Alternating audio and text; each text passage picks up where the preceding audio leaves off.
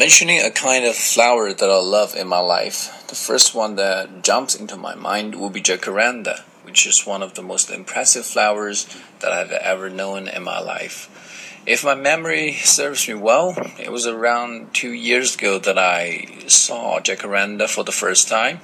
In the past, I have seen some pictures of jacaranda and I was mesmerized by the dreamlike scenery, but back then, I wasn't really sure if the scenery were real because I thought someone might have photoshopped those photos and uploaded to the internet to get people's attention.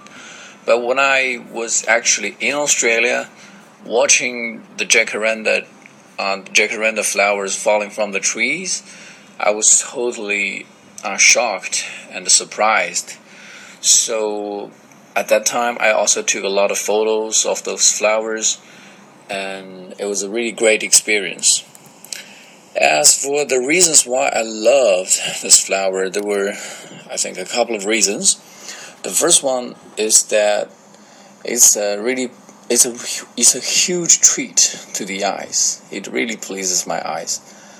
Um, I didn't really play play close attention to the flowers, but if you can imagine thousands or tens of thousands of flowers falling in front of you, making a carpet on the road, um, for many girls who are crazy about the color purple, it was just the greatest thing in the world.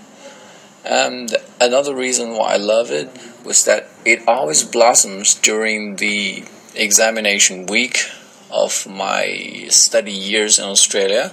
So it can always be associated with uh, good experiences because I always do very well in my examination.